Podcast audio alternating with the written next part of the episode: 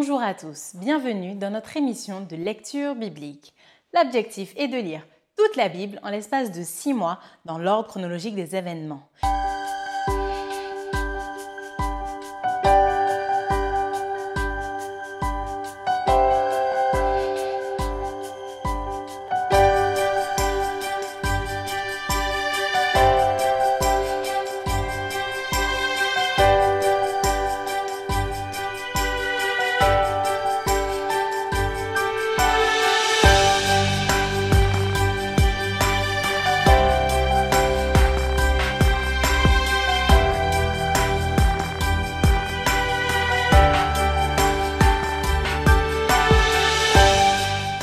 Cette émission vous est proposée par l'Église adventiste du 7e jour d'Évry.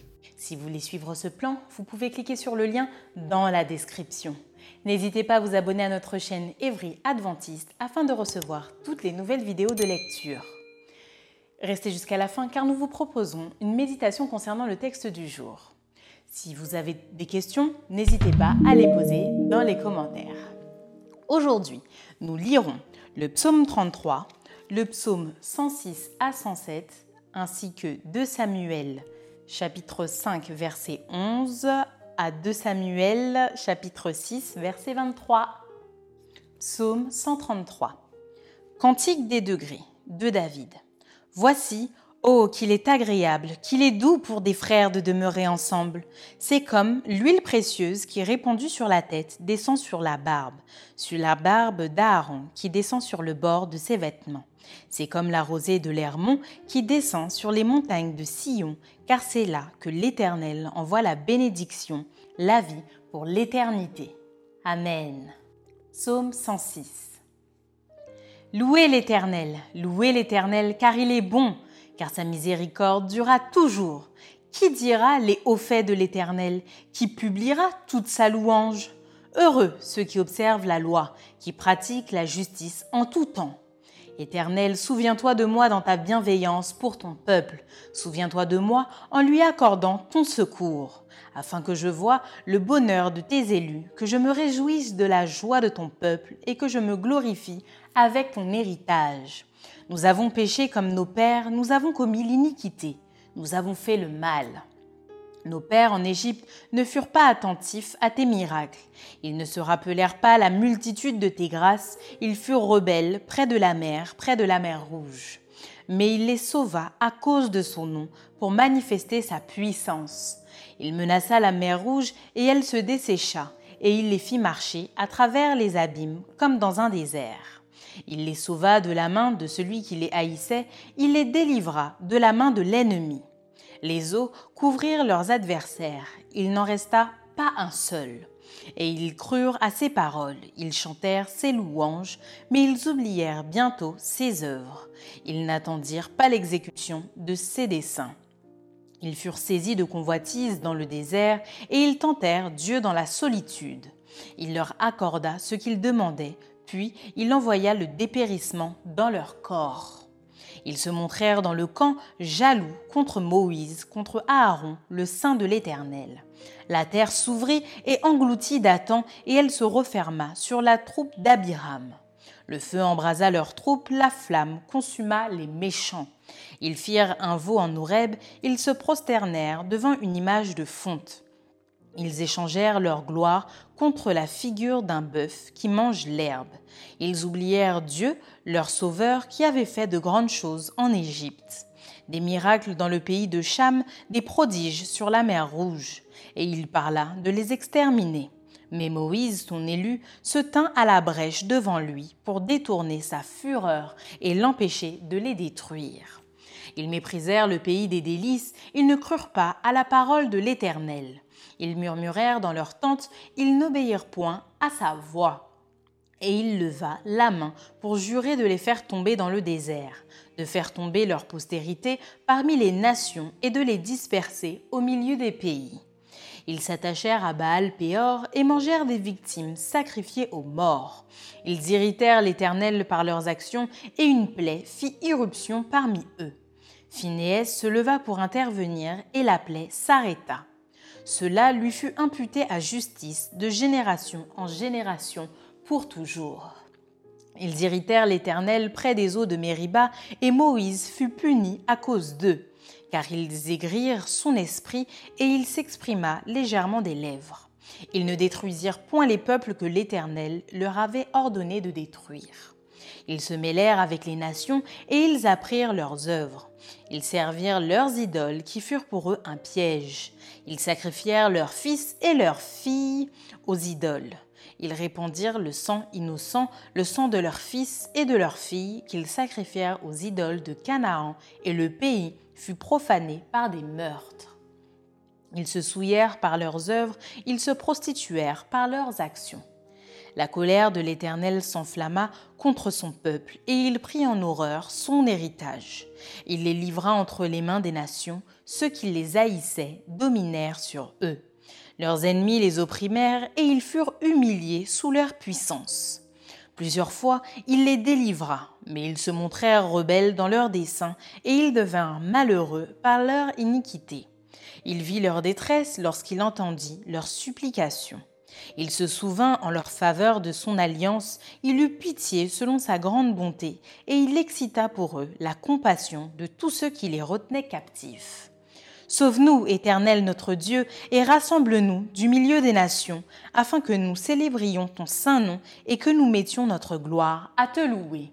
Béni soit l'Éternel, le Dieu d'Israël, d'éternité en éternité, et que tout le peuple dise Amen. Louez l'Éternel. Amen. Psaume 107. Louez l'Éternel, car il est bon, car sa miséricorde durera toujours. Qu'ainsi disent les rachetés de l'Éternel, ceux qu'il a délivrés de la main de l'ennemi, et qu'il a rassemblés de tous les pays de l'Orient et de l'Occident, du Nord et de la mer. Ils erraient dans le désert, ils marchaient dans la solitude, sans trouver une ville où ils puissent habiter. Ils souffraient de la faim et de la soif, leur âme était languissante. Dans leur détresse, ils crièrent à l'Éternel, et il les délivra de leurs angoisses. Il les conduisit par le droit chemin pour qu'ils arrivassent dans une ville habitable. Qu'ils louent l'Éternel pour sa bonté et pour ses merveilles en faveur des fils de l'homme. Car il a satisfait l'âme altérée, il a comblé de bien l'âme affamée. Ceux qui avaient pour demeure les ténèbres et l'ombre de la mort vivaient captifs dans la misère et dans les chaînes. Parce qu'ils s'étaient révoltés contre les paroles de Dieu, parce qu'ils avaient méprisé le conseil du Très-Haut. Il humilia leur cœur par la souffrance, ils succombèrent et personne ne les secourut. Dans leur détresse, ils crièrent à l'Éternel et il les délivra de leur angoisse. Il les fit sortir des ténèbres et de l'ombre de la mort, et il rompit leurs liens. Qu'ils louent l'Éternel pour sa bonté et pour ses merveilles en faveur des fils de l'homme. Car il a brisé les portes des reins, il a rompu les verrous de fer. Les insensés, par leur conduite coupable et par leurs iniquités, s'étaient rendus malheureux. Leur âme avait en horreur toute nourriture, et ils touchaient aux portes de la mort. Dans leur détresse, ils crièrent à l'Éternel, et il les délivra de leurs angoisses. Il envoya sa parole et les guérit. Il les fit échapper de la fosse. Qu'il loue l'Éternel pour sa bonté et pour ses merveilles en faveur des fils de l'homme qu'ils offrent des sacrifices d'action de grâce et qu'ils publient ses œuvres avec des cris de joie. Ceux qui étaient descendus sur la mer dans des navires et qui travaillaient sur les grandes eaux, ceux-là virent les œuvres de l'Éternel et ses merveilles au milieu de l'abîme. Il dit, et il fit souffler la tempête qui souleva les flots de la mer. Ils montaient vers les cieux, ils descendaient dans l'abîme. Leur âme était éperdue en face du danger. Saisis de vertige, ils chancelaient comme un homme ivre, et toute leur habileté était anéantie. Dans leur détresse, ils crièrent à l'Éternel, et il les délivra de leurs angoisses. Il arrêta la tempête, ramena le calme, et les ondes se turent. Ils se réjouirent de ce qu'elles s'étaient apaisées, et l'Éternel les conduisit au port désiré. Qu'ils louent l'Éternel pour sa bonté et pour ses merveilles en faveur des fils de l'homme qu'il l'exalte dans l'assemblée du peuple et qu'il le célèbre dans la réunion des anciens. Il change les fleuves en désert et les sources d'eau en terre desséchée. Le pays fertile en pays salé à cause de la méchanceté de ses habitants.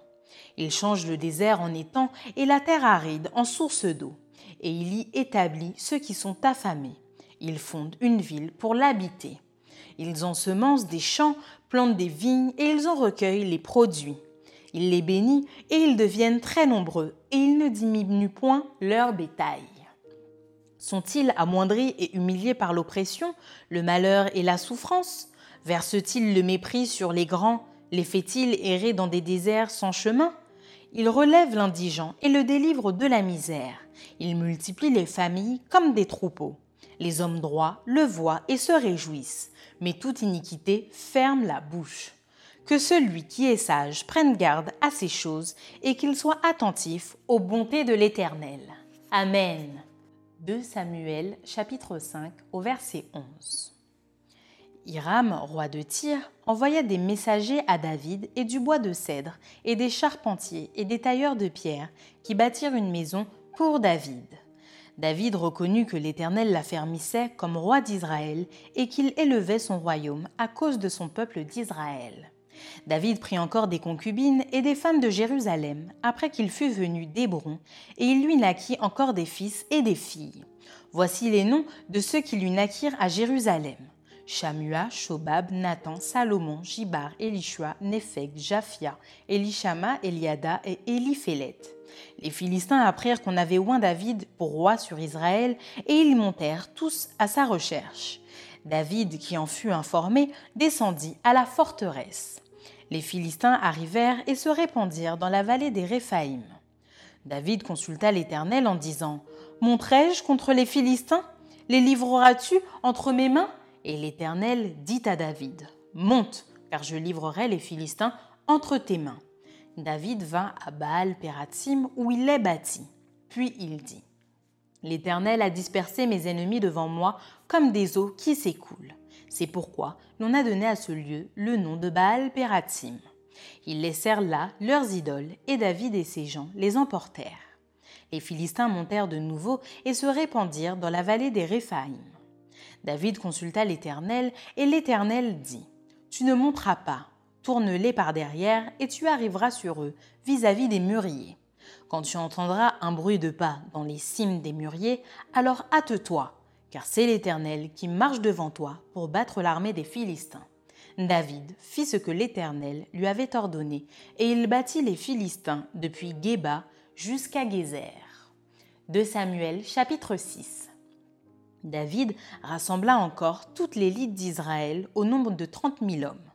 Et David, avec tout le peuple qui était auprès de lui, se mit en marche depuis Baal et Juda pour faire monter de là l'arche de Dieu devant laquelle est invoqué le nom de l'Éternel des armées, qui réside entre les chérubins au-dessus de l'arche. Ils mirent sur un char neuf l'arche de Dieu et l'emportèrent de la maison d'Abinadab sur la colline. Uza et Ashjo, fils d'Abinadab, conduisaient le char neuf.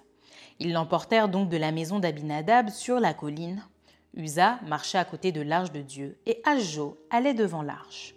David et toute la maison d'Israël jouaient devant l'Éternel de toutes sortes d'instruments, de bois de cyprès, des harpes, des luttes, des tambourins, des sistres et des cymbales. Lorsqu'ils furent arrivés à l'ère de Nacon, Usa étendit la main vers l'arche de Dieu et la saisit, parce que les bœufs la faisaient pencher. La colère de l'Éternel s'enflamma contre Usa, et Dieu le frappa sur place à cause de sa faute. Usa mourut là, près de l'arche de Dieu. David fut irrité de ce que l'Éternel avait frappé Usa d'un tel châtiment, et ce lieu a été appelé jusqu'à ce jour Péretz Usa. David eut peur de l'Éternel en ce jour-là, et il dit Comment l'arche de l'Éternel entrerait-elle chez moi? Il ne voulut pas retirer l'arche de l'Éternel chez lui, dans la cité de David, et il la fit conduire dans la maison d'Obed-Édom de Gath. L'arche de l'Éternel resta trois mois dans la maison d'Obed-Édom de Gath, et l'Éternel bénit Obed-Édom et toute sa maison. On vint dire au roi David L'Éternel a béni la maison d'Obed-Édom et tout ce qui est à lui à cause de l'arche de Dieu. Et David se mit en route et il fit monter l'arche de Dieu depuis la maison d'Obed-Édom jusqu'à la cité de David au milieu des réjouissances. Quand ceux qui portaient l'arche de l'Éternel eurent fait six pas, on sacrifia un bœuf et un veau gras. David dansait de toute sa force devant l'Éternel et il était saint d'un éphode de lin. David et toute la maison d'Israël firent monter l'arche de l'Éternel avec des cris de joie et au son des trompettes. Comme l'arche de l'Éternel entrait dans la cité de David, Michal, fille de Saül, regardait par la fenêtre et voyant le roi David sauter et danser devant l'Éternel, elle le méprisa dans son cœur. Après qu'on eut amené l'arche de l'Éternel, on l'a mis à sa place au milieu de la tente que David avait dressée pour elle. Et David offrit devant l'Éternel des holocaustes et des sacrifices d'action de grâce. Quand David eut achevé d'offrir les holocaustes et les sacrifices d'action de grâce, il bénit le peuple au nom de l'Éternel des armées. Puis il distribua à tout le peuple, à toute la multitude d'Israël, hommes et femmes, à chacun un pain, une portion de viande et un gâteau de raisin. Et tout le peuple s'en alla, chacun dans sa maison. David s'en retourna pour bénir sa maison, et Michal, fille de Saül, sortit à sa rencontre. Elle dit quel honneur aujourd'hui pour le roi d'Israël de s'être découvert aux yeux des servantes de ses serviteurs, comme se découvrirait un homme de rien. David répondit à Michal C'est devant l'Éternel qui m'a choisi de préférence à ton père et à toute sa maison pour m'établir chef sur le peuple de l'Éternel, sur Israël. C'est devant l'Éternel que j'ai dansé. Je veux paraître encore plus vil que cela et m'abaisser à mes propres yeux. Néanmoins, je serai en honneur auprès des servantes dont tu parles.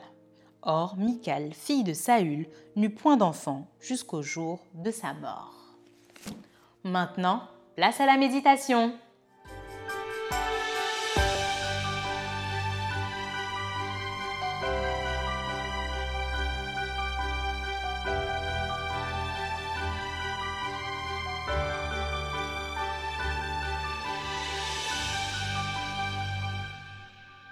Je me trouvais à San Antonio au dernier jour de la session de la conférence générale, après une longue semaine de débat, et nous avons entonné ce chant Nous avons tous cette espérance. Et nous étions des milliers et des milliers à chanter, c'était énorme, il y avait un orchestre symphonique, une orchestration magnifique, et j'ai vraiment ressenti puissamment l'unité de notre désir de voir Jésus revenir. Il n'était plus question de divergence théologique, de tension sur des questions éthiques, mais de chanter à l'unisson notre amour du Rédempteur. J'avais pourtant entendu des points de vue qui me hérissaient, j'avais entendu des frères discuter, voire se disputer sur des sujets divers, mais à un moment donné, tout cela a été mis de côté et il a été véritablement agréable, doux, puissant pour nous tous d'être ensemble alors que nous venions d'horizons différents, de cultures différentes, de cultures théologiques différentes. Il y avait malgré tout une chose qui nous unissait avec une immense puissance, et cette chose que nous chantions était l'espérance du retour de Jésus-Christ. Le psaume qui représente le mieux cet état d'esprit pour moi est le psaume 133. Il s'agit d'un cantique des degrés, c'est-à-dire d'un cantique qui était chanté sur les marches du temple de Jérusalem lors des fêtes religieuses juives. Et ce psaume décrit trois étapes, trois niveaux de la foi qui me semblent fondamentaux. Le premier, demeurer ensemble dans la joie. À quoi bon avoir une religion ou une communauté de foi si nous n'avons pas de joie à être ensemble pour louer Dieu. Vous avez certainement déjà expérimenté le sentiment d'unité profonde qui vous saisit lorsque pendant un rassemblement, des centaines et des centaines de personnes prient, chantent ensemble, se tiennent la main, font monter la louange à Dieu. Cela fait partie des expériences les plus extraordinaires de la foi dans la dimension horizontale, c'est-à-dire celle qui nous lie les uns aux autres, nous autres les humains.